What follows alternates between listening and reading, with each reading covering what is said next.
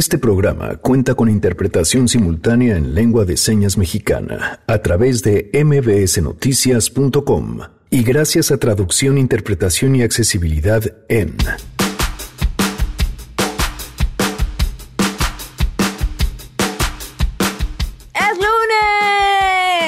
Ay, sí, aquí sí grito sola. Como cada lunes tenemos Mesa Ciudadana, vamos a platicar sobre la estrategia de seguridad de la 4T y, por supuesto, sobre la legalización de las drogas. El asunto está en que Pero sí, ¿por qué si, sí se, pues, si lo se podían haber hecho bien, ¿por qué lo hicieron mal? Se debe Porque reconocer. querían la medalla para la Guardia Nacional. Tenemos buenas noticias y más. Quédense, así arrancamos a todo terreno. MBS Radio presenta A Todo Terreno con Pamela Cerdeira. 25 years and my life is still trying to get up that great big hill of hope for a destination. I Bienvenidos, gracias por acompañarnos en este lunes 4 de noviembre de 2019. Soy Pamela Cerdeira, la invitación a que se queden aquí hasta la una de la tarde. El teléfono en cabina 5166-1025, el número de WhatsApp 5533329585. Tenemos también el correo electrónico a todoterreno.mbs.com y en Twitter, Facebook e Instagram. Me encuentran como Pam Cerdeira en www.mbsnoticias.com. Pueden ver la interpretación de lengua en lengua de señas. Eh, voy aquí hasta la una de la tarde y por supuesto arrancamos con Janine que nos va a venir a decir en este momento qué es lo que estamos escuchando. Recuerden que si ustedes quieren, ahora sí que pídale su canción, arroba Janine MB en eh, Twitter. Janine, cuéntanos qué vamos a escuchar este lunes. Pues es lunes de One Hit Wonder. se me ocurre hasta preguntar, tienes Eh, toda la razón. Entonces, pues ahorita estamos escuchando este este clásico de, de estas chicas for non blogs. Ah, muy bien, muy bien, ajá. eh, Entonces, que nos sigan pidiendo sus canciones. Muy bien, gracias Janine.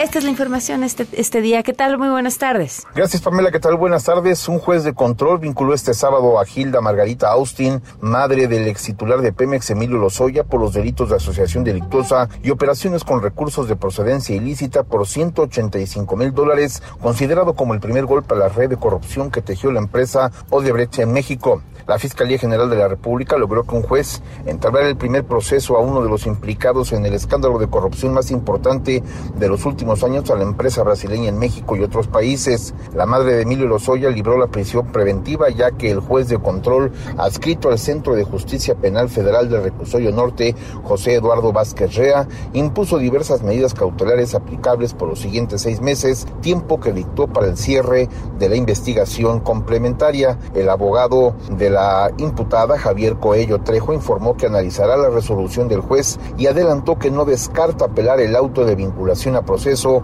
impuesto a su representada.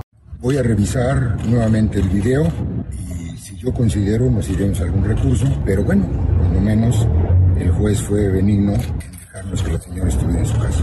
en torno a las declaraciones de, o a las afirmaciones que hizo la Fiscalía General de la República que su cliente forma parte de una red criminal encabezada por su hijo. ¿Qué consideración tiene al respecto? Bueno, no, no estoy de acuerdo, lo rebatimos, creo que algunos de ustedes estuvieron presentes en el, vieron el video, vieron la audiencia.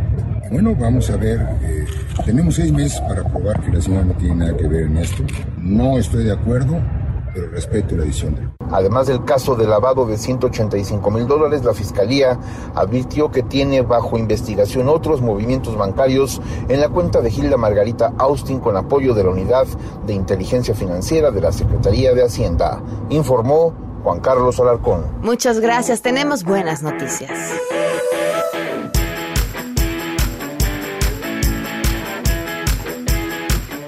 Y hoy, estas son las buenas noticias. Te escuchamos. Buenas tardes. Buenas tardes, Pamela. Un saludo afectuoso para ti y el auditorio. La Secretaría de Cultura de la Ciudad de México informó que alrededor de 25 mil personas han acudido a Celebrando la Eternidad, espectáculo que fue inaugurado el pasado miércoles 30 de octubre en el bosque de Chapultepec con motivo de las celebraciones del Día de Muertos. En un comunicado, la dependencia recordó que los visitantes pueden apreciar 11 instalaciones ubicadas a lo largo de 1.7 kilómetros y tener una experiencia inmersiva de arte, música, luces, tecnología y tradición. Detalló que entre las atracciones del recorrido destaca una escenografía en forma de calavera de azúcar, decorada con flores de cempasúchil de plástico y tela, situada en la Puerta de los Leones, la cual da la bienvenida a los visitantes con música oaxaqueña. Además, señaló que los paseantes pueden transitar por un puente adornado con lámparas de tela que simulan flores de cempasúchil que cruza circuito interior, tomarse una foto con un xolot, dios de en forma de perro,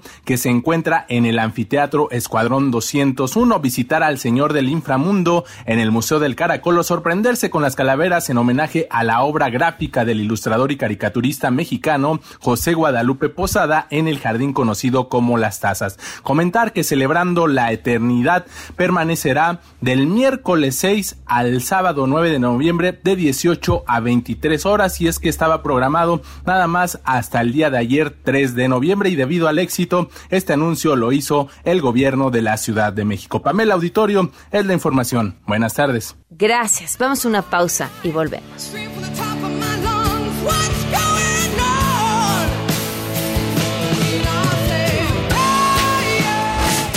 Regresamos a todo terreno.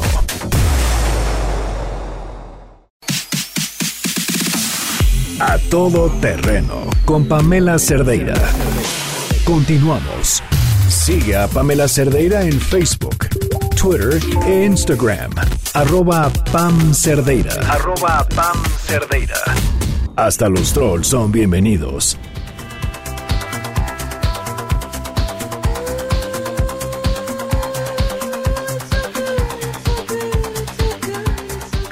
A todo terreno. Les he estado platicando acerca de este evento espectacular, que es un viaje a los 70, al estudio 54, pero yo no sabía que detrás de ese espectáculo se encontraba alguien que ustedes conocen muy bien y que está aquí para platicarnos sobre lo que va a suceder. Nicolás Alvarado, ¿cómo estás? Bienvenido. Querida Pamela, pues estoy en friega, como te imaginarás. Ya vi, sí. Pero estoy muy contento porque está a punto de estrenarse Disco 54, que es un gran homenaje que hacemos la compañía Teatro de Babel, la compañía que fundé yo junto con Aurora Cano hace 15 años, y Nicolás Vale, este, a Estudio 54, a esta mítica eh, discoteca de los años 70, que más que un antro legendario, cosa que también fue, pues fue un lugar muy raro, fue un lugar en donde se conjugaron grandes talentos, era el lugar en donde echaba la fiesta desde Truman Capote hasta Yves Saint Laurent, hasta Andy Warhol, hasta Margaret Trudeau, hoy mamá de Justin Trudeau, esposa del primer ministro canadiense en aquella época, Pierre Trudeau, hasta Mick Jagger, fuera con Jerry Hall, fuera con Bianca Jagger, fuera con alguna otra señorita o señor que se le cruzara por el camino. Es decir, yo creo que fue, pues digamos, el gran eh, patio de recreo de la inteligencia neoyorquina y mundial de aquella época, de los grandes creativos, los grandes escritores, actores, músicos, diseñadores, estaban en Estudio 54 dando rienda suelta pues a sus fantasías, básicamente. Era un lugar en donde se sentían protegidos y en donde la ingenuidad imperante de la época, esta idea de que uno podía acostarse con quien quisiera o usar la sustancia que quisiera y no le iba a pasar nada, una idea muy de finales de los No, a ver. se cultivaba. Olvídate de la ingenuidad. Y nadie te iba a grabar y no ibas a aparecer en una red social al día siguiente. Bueno, hay muy poquito material de stock de Estudio 54. Lo que dices es ciertísimo. Ha sido muy difícil la investigación histórica porque pues no había cámaras en todas partes como Claro. ahora. Claro. ¿sí? Entonces lo que estamos haciendo es crear en Inspark, Inspark es un lugar que está ahí en Plaza Carso, que es un de día, digamos, es un parque de diversiones este, para niños y jóvenes con realidad virtual y realidad aumentada. Pero imagínate lo que es tener un espacio gigantesco con pantallas de video de piso a techo, con 200 luces robóticas en el techo, y entonces ahí le metes escenografía, le metes actores y tienes una gran experiencia de teatro inmersivo en antro. Es decir, tú vas a ir a bailar, vas a ir a beber, como cuando era yo joven, se, dice- va a haber barra libre internacional, así se sigue diciendo. Pero además de bailar y de beber, pues de pronto se te puede acercar Andy Warhol y te puede decir, oye, ¿tú crees en la realidad? Este, me, me gusta mucho tu rostro, te quiero hacer un retrato, ven que te voy a tomar una foto. O te puede llegar un mesero a decirte, oiga, su amiga Grace Jones está muy mal, venga por favor al camerino que necesita platicar contigo. O llega Steve Rubel, el dueño de Estudio 54, y te dice, vente a echar una copa de champaña a la oficina. O ves que en la esquina hay una güera y una morena que se están agarrando de las literalísimas greñas y son Jerry Hall y, y Bianca Jagger por el amor de Mick Jagger. Es decir, La idea es vivir una noche en Estudio 54 como si fuera de facto una noche en Estudio 54. Por supuesto, en una lectura, digamos, si quieres, expresionista de lo que era el antro. Es decir, no es realista, no es uno a uno. Es una lectura un poco con estados alterados de conciencia, pero ¿quién no estaba con estados alterados de conciencia ahí? Sí, estaba ahí, por supuesto. Ahora puede ir cualquier persona. Empiezan el 6 y ahí terminan el... Empezamos el 6 y terminamos el 14. Es 6, 7, 8 y luego 12, 13 y 14. Es miércoles 6, jueves 7, viernes 8 y luego martes 12, miércoles 13, jueves 14 de noviembre, allá en Inspark. Los boletos están disponibles en un sitio web que es time-travel.com.mx, time de tiempo, guion travel de viaje.com.mx y ahí puedes pagar sea con puntos Premier de este programa de Lealtad Club Premier, sea con dinero contante y sonante. A mí me suena que esto va a ser una experiencia que se estará repitiendo diferentes épocas porque pues ya nada más con el nombre me da la idea que por allá van. Eh, es a las nueve y media de la noche. ¿Cuánto dura el espectáculo? Cinco horas. Wow, ok. Pues es que ¿cuántas horas vas al antro? No, muy bien. Yo dos. Pero, bueno, No, yo cero. Yo no voy al antro, pero... Yo cero, pero la gente que va si al antro- estuviera pasando bien, seguramente sí, por lo menos cinco horas. La vas a pasar bien y te voy a decir por qué. Porque cada 20 minutos va a suceder Algo. Es decir, va a suceder algo en la pista, o va a suceder algo en el escenario, o va a suceder algo en la barra, o va a suceder algo en el booth del DJ. Es decir, la idea es, digamos, tener una noche de antro, pero pues para ir de antro de música disco, pues hay muchos lugares. Claro. Sino vivir una experiencia teatral toda la noche, en donde además, si quieren ir más de una vez, cosa que a mí me haría muy feliz, pueden, porque no todo mundo va a vivir todo. Es como un antro de verdad, pues es como aquí estamos en MBS, pues yo no sé qué está pasando en la cabina de al lado, ni en Claro. el estacionamiento, ni en la oficina del señor Vargas, es decir, pues no estoy en todas partes, no tengo el don de la ubicuidad, pues estar en un antro es igual.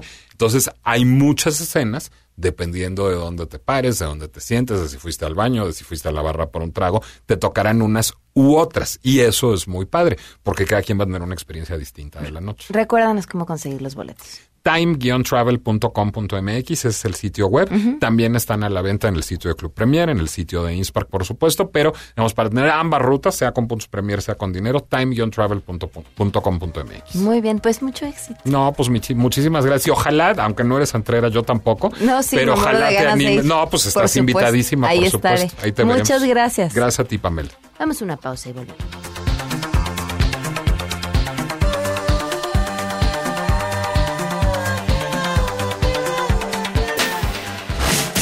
Regresamos a todo terreno.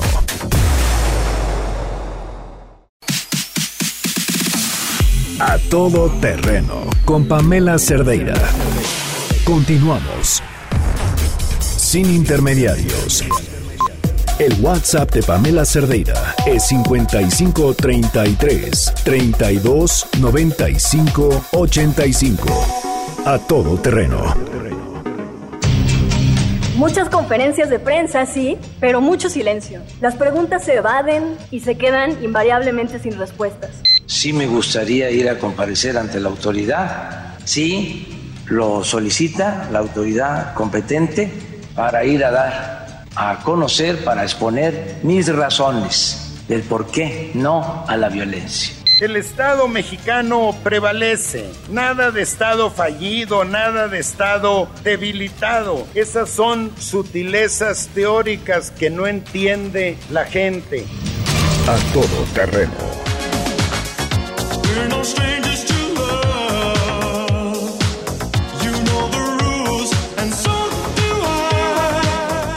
Continuamos a todo terreno y bueno, pues ya estamos en nuestra mesa ciudadana. Le doy la bienvenida a Paulina Gutiérrez. ¿Cómo estás, Pau? Ya te extrañábamos. Ay, sí, yo feliz de estar aquí. Muchas gracias, Pam. Y nos acompaña Juan Francisco Torres Landa. ¿Cómo estás, Juan ¿Cómo Francisco? estás, Pam? No- Buenas no, tardes. te dejamos ir, ya te diste cuenta. Sí, no, no, encantado. Oye, estamos también Ya voy a en acampar aquí. Sí, claro, estamos en espera de, de Frida Angélica Gómez, que bueno, estará por llegar en cualquier momento, pero arranquemos con los temas. Sin duda, uno de los grandes temas está relacionado con la estrategia de seguridad, después de que la semana pasada tuvimos pues una avalancha de declaraciones, la, el prometido paso a paso, minuto a minuto de lo que sucedió en Culiacán, más una avalancha contra la prensa y, por supuesto la misma comparecencia del secretario de Seguridad Ciudadana en la Cámara de Diputados. ¿Cómo ven?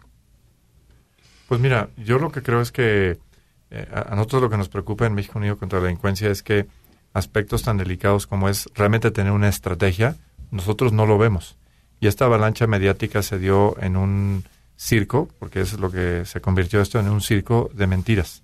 Eh, y lo que pasa es que cuando tú te apartas de la verdad y empiezas a tratar de construir con bloques que no ensamblan bien entre sí, entre más tratas de explicar, más te alejas justamente de una versión creíble y que sea coherente. Eh, en, la vida uno comete errores, eh, somos falibles, pero el peor error es sostener que no hiciste el error cuando sabes que sí efectivamente hiciste algo que no era apropiado.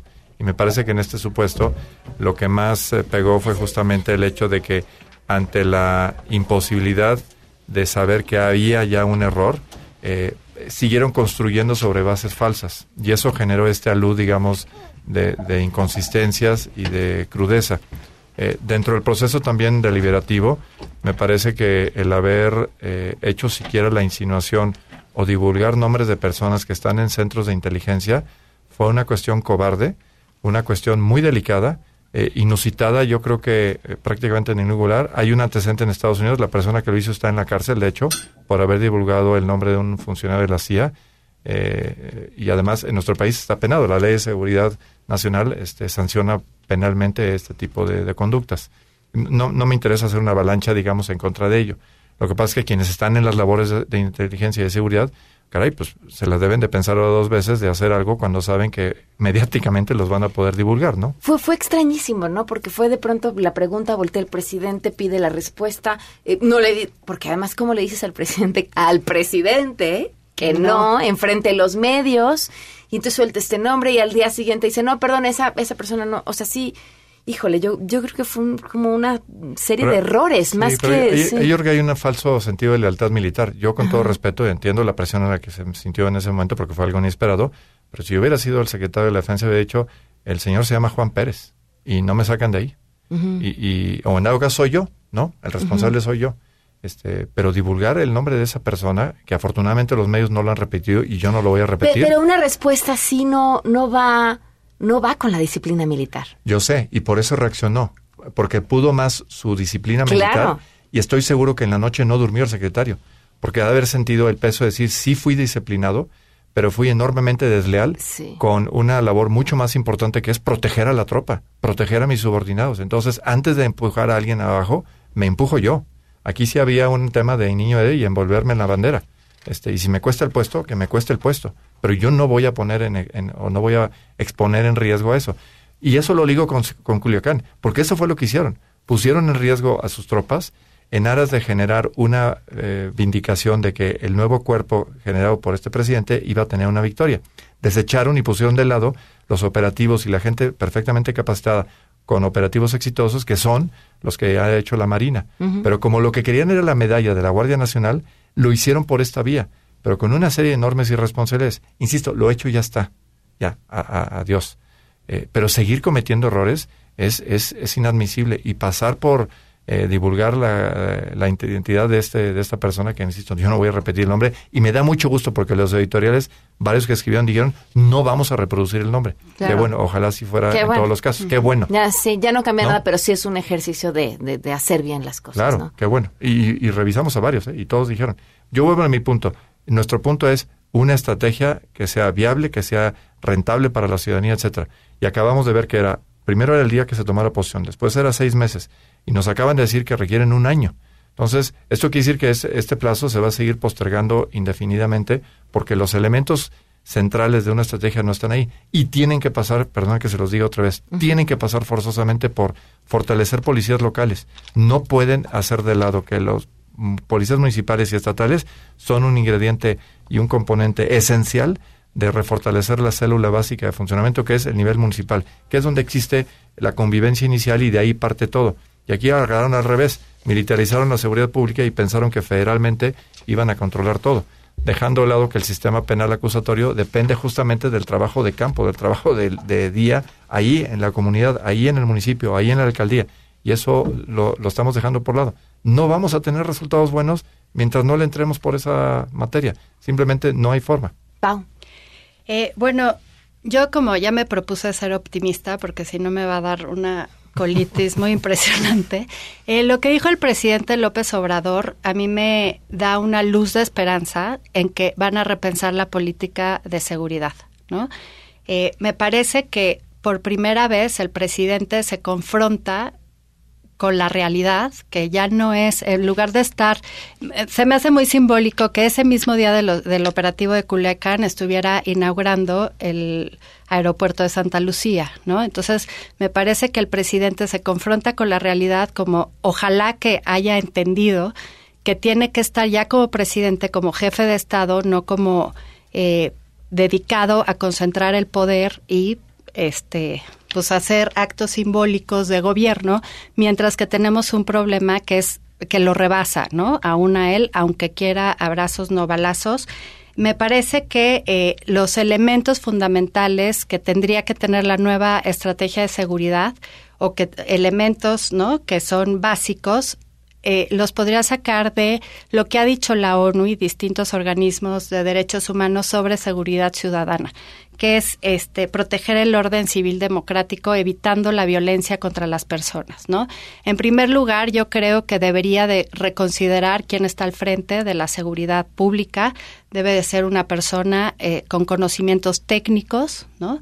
Este, y no un político leal como es Alfonso Durazo, que es o mentiroso o eh, no, no, le, no le confiaron la política a él, ¿no? Que eso pues suena un poco raro, pero ya demostró que o por mentiroso o por incompetencia no puede estar ahí. Sí tiene que haber este una persona que sea profesional en este sentido. Y quisiera contrastar esto con lo que está haciendo Claudia Sheinbaum en la ciudad, ¿no? Que en la cabeza de su seguridad ciudadana es una agente este profesional y que está capacitada para ello. Con carrera en el tema. Con carrera en el tema y lo sabe y no se va a, a dedicar por lo no se va a llevar por lo político, sino por atender este tema.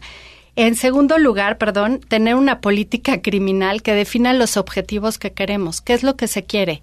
¿No? Terminar con la violencia o eh, ir por los capos o pero tiene que haber objetivos claros que tengan resultados medibles que nos diga cómo lo vamos haciendo, porque no se vale que un día nos digan una cosa y, al otro día pues los hechos sean otros. Y en tercer lugar, me parece que eh, las policías locales son fundamentales, ¿no? Y policías que estén profesionalizadas, que tengan controles internos y externos, que sean de proximidad con las personas, este, que tengan garantizada una seguridad social, que se dignifique su trabajo, ¿no? Y raramente a esto que se ha señalado como un punto fundamental para una estrategia de seguridad, este, pues exitosa, pues se les acaba de quitar a los municipios, ¿no?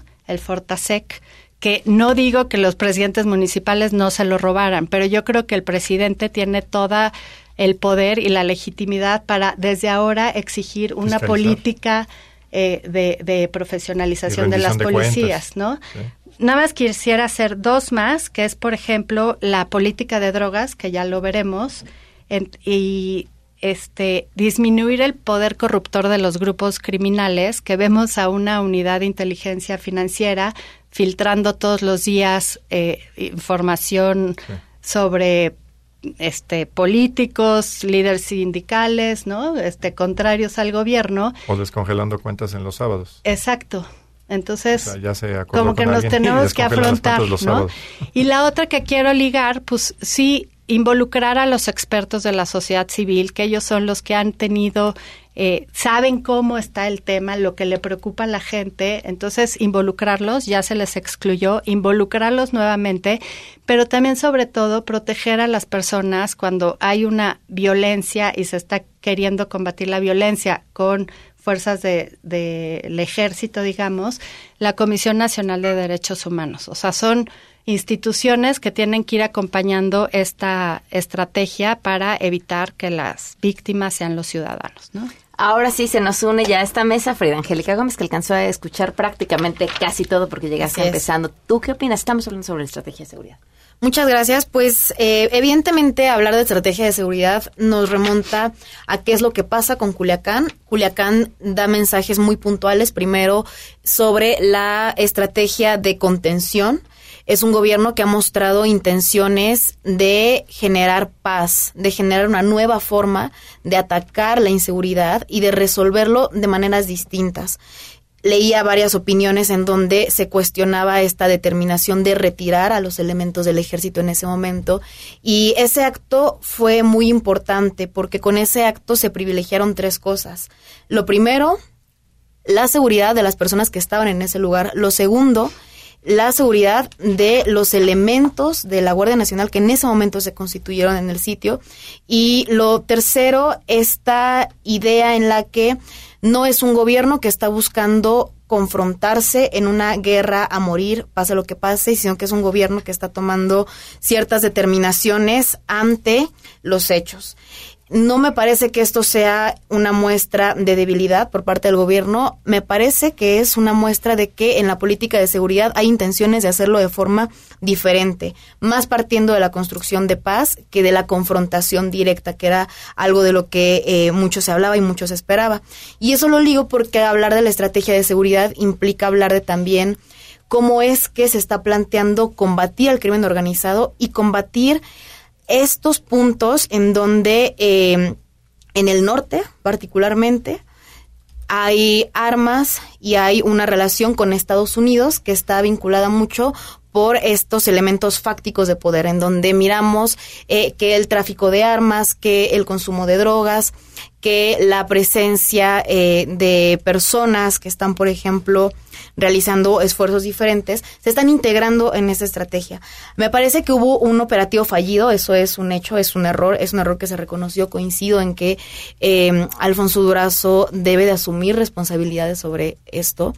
Pero me parece también que, tal como lo decía en su comparecencia eh, esta semana en la Cámara de Diputados, hay una estrategia de seguridad que busca resolver de origen las necesidades que están buscando o que están orillando a la gente a entrar en estos grupos. ¿A qué me refiero? A que es una estrategia de seguridad que tiene mucho que ver con una prevención, con hacer que no se llegue a este tipo de actos. ¿Tú, tú, sí, tú sí crees y lo, de verdad es una duda genuina em, que la política social que no, no me atrevería a decir si está bien o está mal, porque creo que el tiempo lo, va a responder, pero vaya a minorar, o sea, que un joven a quien se le ofrezca una beca de dos mil pesos eh, o, tres mil pesos, o por ahí andan, eh, decida tomar esa beca y no dedicarse a ser sicario o este halcón o donde además pues si comparamos el dinero es diferencia es inmensa. O sea sí sí crees y, y sí lo ves como posible. El tema está en que el crimen organizado no se abre como una especie de oferta laboral en la que los jóvenes puedan decidir si quieren estar o si prefieren una beca. El tema está en que en grandes lugares por ejemplo en Reynosa en Reynosa a los jóvenes los levantan y después de levantarlos les asignan tareas. En el campo, por ejemplo, a los que son terratenientes los levantan y les asignan tareas de siembra. Entonces, ¿qué política Entonces, contra eso? En, esta forma en la que se desarrollan, exacto, o sea, en esta forma en la que se desarrollan, yo creo que sí hay que diferenciar porque la política social está interviniendo para resolver la desigualdad, una desigualdad que es real y una desigualdad que además de todo se enfrenta a nuestros conceptos de la actividad formal, porque además entendemos que el trabajo formal está totalmente situado en este marco de un contrato de seguridad social y dejamos fuera la forma en la que la precarización de la propia economía lleva a los jóvenes a tener que buscar otras formas de hacerse de ingresos. Entonces creo que ese es un tema un poco aparte. ¿Cómo atiendes esto entonces? Lo que tú decías. Es un asunto de pacificar los lugares, de no confrontar, de preferir que las vidas estén por encima de justamente un operativo. Porque me parece que en este caso, si el presidente o en este, en este supuesto de los elementos que dieron las decisiones hubieran preferido mostrar este, esta actitud de contra nosotros nadie puede, pudieron haberse mantenido en su idea, pudieron haberse confrontado, o- pudo haberse eh, dado una condición mucho más lamentable, con muchos más muertos, algo que veníamos viendo antes. Antes sí veíamos estas escenas en donde cuando llegaba un operativo, independientemente de su planeación, para evitar cancelar un operativo, preferían llevarlo a cabo hasta las últimas consecuencias y terminaban muertos tanto civiles como... El eh, registro muestra ejercicios muy distintos. ¿eh? Tenemos que ir a una pausa y, y- y te vuelvo a hacer la pregunta porque sigo con la duda. Volvemos. Regresamos a todo terreno.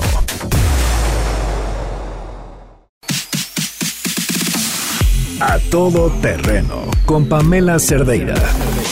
Continuamos.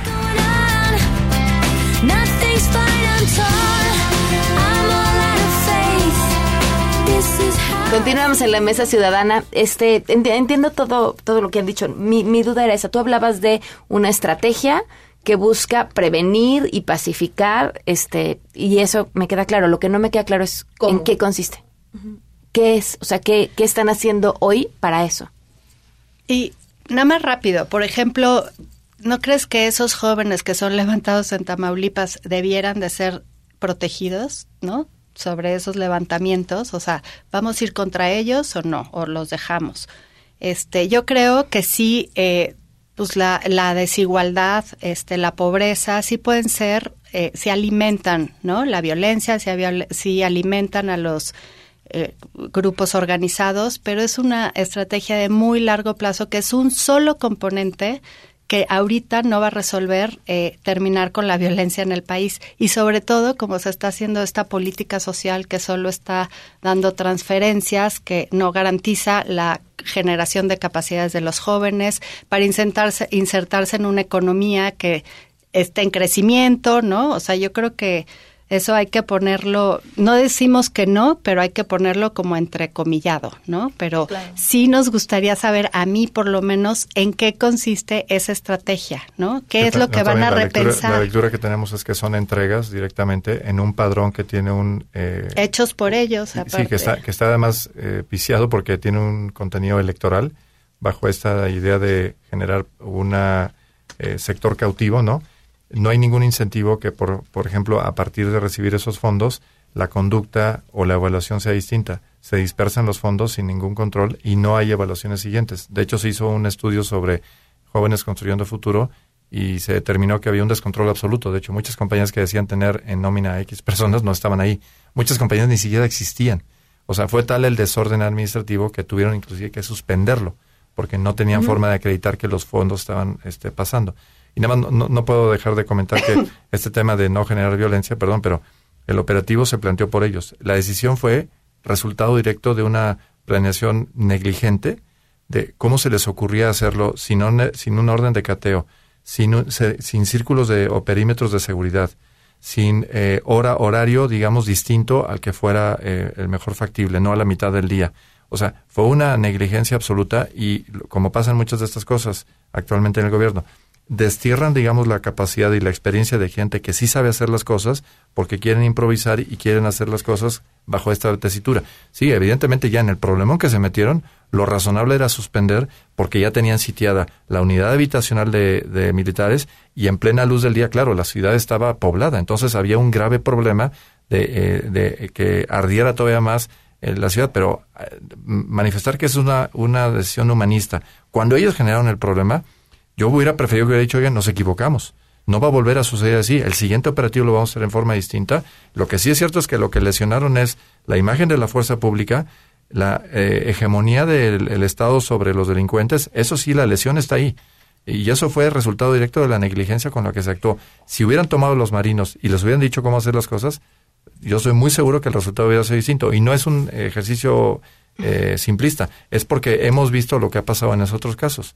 Entonces ahí sí yo Mira, creo que hubo un un, error. ejemplo fue el operativo en Tepito, ¿no? O sea, Sí.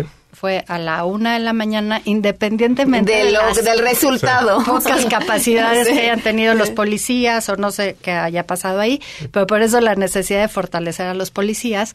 Pero el, ¿no? O sea, todo se hizo pacífico, sin un este disparo, todo lo que, ¿no? O sea, son pues a- que yo que no sé de seguridad, pues se me hace como de Claro, pero- lógica. sí, sí, sí. Pero, pero particularmente en este tema sí había eh, una orden y además se estaba buscando cumplir con eh, un proceso de extradición. Entonces, había elementos suficientes en donde también estamos partiendo de la desconfianza. ¿Y por qué menciono la desconfianza? Sabemos que hay elementos eh, tanto del crimen organizado como grandes capos que tienen vinculación con Fuerzas Armadas y que han recibido información. Hay muchos lugares en donde antes de un operativo, los que ya sabían que iba a llegar el, o- el operativo eran los mismos capos que iban a ser buscados. Como sucedió Entonces, ahorita, como sucedió exactamente. Si, si hubiese sucedido así, no hubiera estado ahí en su casa. En ese momento él estaba en su casa. En realidad, este caos se genera porque verdaderamente se toma por sorpresa. Él estaba en un momento familiar. Su casa estaba llena de su familia y había de por medio también mucha gente eh, que venía de las escuelas, estaban transitando por la zona. Estoy de acuerdo en que hubo Pues, que muchas hace- fallas no se hace y por algo, día. o sea, por algo Ese operativo no se hace por algo se sabe que es un operativo fallido. Eso es algo que ellos mismos han reconocido. Creo que eso es algo es, es- es un punto en donde no hay discusión. El asunto está en que Pero sí, ¿por qué si, sí se- pudieron- por- si lo se podían debe haber hecho bien, ¿por qué reconocer. lo hicieron mal? Se debe reconocer. Porque querían la medalla para la Guardia Nacional. No, no Sí, era un tema de medalla de Guardia Nacional, Es es, un tema de confianza, día es un tema de que no se boicoteara, es un querían- tema de que no se otra boicoteara. medalla, querían las dos medallas. Eso, era un tema de se que no se boicoteara ese operativo. Pero si se boicoteó Porque de todas maneras. se Luego, luego estaban los... Yo creo que se buscó cuidar la información. A ver, yo quiero preguntarles otra cosa. Ya hablábamos acerca de cuál es la estrategia correcta. Ya mencionaba Paulina, fortalecer la policía, que se ha dicho N mil veces. ¿Qué más? Cambiar la política de drogas. Cambiarla radicalmente porque mientras no eh, ataquemos el fortalecimiento financiero de las bandas de delincuencia organizada, todo lo demás que hagamos va a ser una lucha sumamente complicada y sumamente cruenta. ¿Habría que legalizarlo todo? Todo, absolutamente todo, pero que entienda el público. Legalizar no quiere decir dejar a fuerzas del mercado. De hecho, platicamos el otro día justamente aquí en la mesa de que la iniciativa en materia de cannabis tiene algunos problemas serios porque justamente hay una captura regulatoria en favor de empresas y de un sector comercial. Ese es un error. Lo es en cannabis y lo es en los demás. Tenemos que ser muy cuidadosos de cómo hacer esto. No es dejar a libres fuerzas del mercado, no es evidentemente generar empoderamiento en algunos sectores económicos, porque entonces pasaremos de un problema y generaremos otro. No, este, hay que igual utilizar mejores experiencias internacionales, utilizar eh, un acervo de información que en caso de México Unido llevamos ya más de 10 años haciendo esto, o sea, llevamos mucho tiempo hablando con los expertos en los lugares donde esto ya sucedió y donde ha habido respuestas favorables. Entonces, no, no, no, no estoy diciendo que nada más con nosotros, hay un acervo importante de información que puede pasar, pero lo que es claro es que cada vez que nos enfrentamos a por qué no mejoran las condiciones de seguridad y justicia, el común denominador que vemos es que la fortaleza financiera de la delincuencia organizada hace de esto una lucha francamente inviable, porque si tú comparas las partidas presupuestales contra 20, 30 mil o 40 mil millones de dólares, que es lo que se sabe solamente de lo que es el comercio con Estados Unidos, y eso ahí aumenta de muchas otras cosas. Tú comparas esos dólares al tipo de cambio actual y, y contra el presupuesto en seguridad y no hay forma. O sea, es que los números no dan. Entonces le tienes que pegar por ese lado. Y la única forma es retirarles el monopolio que la prohibición les otorga. Monopolio para regular todo lo que es la producción, distribución, consumo, eh, centros de, etcétera. Toda la cadena productiva, la prohibición lo que hace, y lo debemos entender, digamos, como ciudadanos, es que la prohibición lo que hace es que le entrega a la delincuencia organizada todas las facultades regulatorias que el Estado conserva, por ejemplo, en materia de alcohol, tabaco, medicinas. La pregunta es por qué no las regresamos a donde deben de estar y de paso debilitamos a la delincuencia. Caray, es, abrumadoramente obvio. Alguien me puede decir, "Espera, es que eres muy intolerante, deja que la política prohibicionista tenga un poco más de tiempo porque no ha, no ha sido suficiente. Llevamos 20, 30, 40 años. O sea, ¿Cuántos años quieres agregarle más? ¿Cuánto dinero hemos este, derogado? ¿Cuántas vidas han pasado por una política que es desastrosa? Y los que nos la impusieron ya van en otra dirección completa. Estados Unidos, más de 30 estados, Canadá completo, y, nosotros aquí pues poniendo la carne, ¿no? Al asador. Yo creo que ya llegó un momento de decir cambiar. Pasa por cannabis y es un importante ejercicio, pero tenemos que abarcar todas, porque el espacio que le dejemos, ellos lo van a seguir controlando. Ahorita, de, de hecho, para ellos el mercado más importante es el de amapola, los opiáceos, porque ya de hecho nos volvemos en algunos casos importadores de marihuana, porque hay una producción eficiente en Estados Unidos. Entonces, ¿para qué nos peleamos acá? Operan como un negocio. Pero en opiáceos y el desastre que tenemos en Guerrero, de eso sí tenemos la culpa. Y dicho por el gobernador de Guerrero, tenemos la facultad legal y conforme a tratados internacionales de regular adecuadamente los campos de opiáceos para que se vuelvan una fuente natural de insumos que la industria farmacéutica requiere y que hoy nuestro país gasta dólares, divisas difícilmente ganadas para pagárselas a los agricultores de Turquía, de donde vi- proviene una buena parte de los opiáceos. Alguien dice, ¿y por qué requieren opiáceos las industrias farmacéuticas? Todas las morfinas, por ejemplo, se construyen o se manufacturan a, vez de, a través de esto. Eh, entonces, la decisión es muy fácil. ¿Qué queremos? ¿Seguir poniendo los eh, campesinos guerrerenses a fuego cruzado o los ponemos bajo un esquema regulado como sucede en Turquía? Caray, la decisión está muy sencilla. No entiendo por qué no hay la voluntad política de finalmente ir por esa vía. Y también, eh, pues los derechos de los consumidores, ¿no? A no Claro. ser tratados como eh, Delincuentes. delincuentes. que llenan las cárceles también. No sé si las llenan, no tengo la estadística, pero este supongo 80% de la población carcelaria está vinculada de una forma. a y que también se vincula porque las cárceles son universidades del crimen, ¿no? Entonces, ¿por qué saturar, eh, ¿no? Con, con esos delitos, digamos, a las cárceles cuando tienes que estar persiguiendo a otros delitos, ¿no? Totalmente. Y también pla- plantear el tema de la prevención en el consumo de drogas. Coincido en que la política eh, de legalización de drogas es necesaria para atender la seguridad, pero también es necesario que se fortalezca el conocimiento de qué sucede con el consumo de las drogas. La política de drogas definitivamente no debe de criminalizar a los consumidores debe de también construir eh, nuevas formas de entender el desarrollo de los programas sociales. Sí creo que hay fallas en los programas sociales, pero la política social en sí misma es la que se tiene que fortalecer al hablar de seguridad. Porque eh, plantear las formas de precarización, plantear las formas en la que la pobreza afecta a la seguridad es un asunto.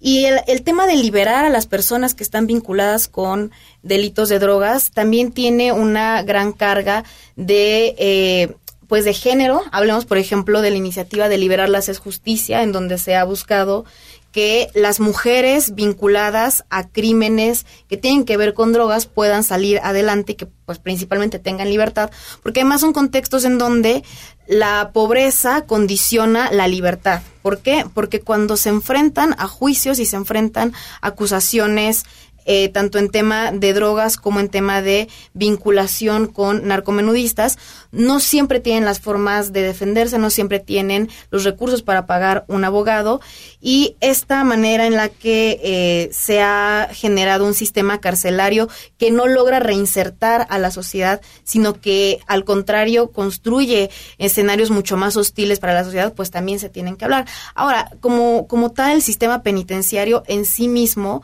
está enfrentando creo que eh, una, una prueba que es fuerte. ¿Por qué? Porque enfrentamos un sistema en el que dentro de ver el, el, sistema penal acusatorio vemos a grandes personas que de momento logran quedar en libertad porque es su derecho, porque es el Estado de Derecho, pero que al mismo tiempo se confronta con una realidad que es el acceso a la justicia. Entonces, hablar de seguridad también es hablar de acceso a la justicia. En medida de que eh, los procedimientos que existen y en medida de que las víctimas del delito logren acceder efectivamente a la justicia, eso sí va a lograr vincularse a cómo es que estamos viviendo la seguridad. Porque creo que en gran parte de los lugares, eh, al no tener una percepción de justicia, se recurre a otras formas de hacer la justicia por propia mano y de confrontar lugares en donde, por ejemplo, linchar uh -huh. es la, la, la, manera usual de resolver los problemas, tiene que ver en, en, el fondo con que el sistema que existe legal se cumpla, con que el Estado de Derecho se muestra, se pueda mostrar fuerte y con que el acceso se muestre para todas y todos, sin que la condición de pagar un abogado eh, forme este, esta, este obstáculo para hacerlo. Perdón, yo tenía rapidísimo, ese era un punto que se me fue y es fundamental, ¿no? Pero vemos otra vez, contrario a lo que hace el gobierno de la Ciudad de México, que está fortaleciendo su fiscalía y estamos, vamos a trascender, esperemos, a una fiscalía que en serio va a servir, ¿no?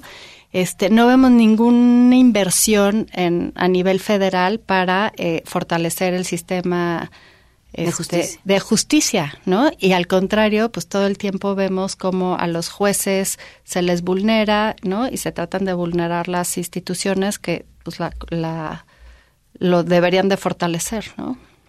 Pues se nos acabó el tiempo, pero les agradezco muchísimo que nos hayan acompañado. Muchas gracias, Pau Gracias. Frida, Juan Francisco, muchas gracias. Gracias a ustedes.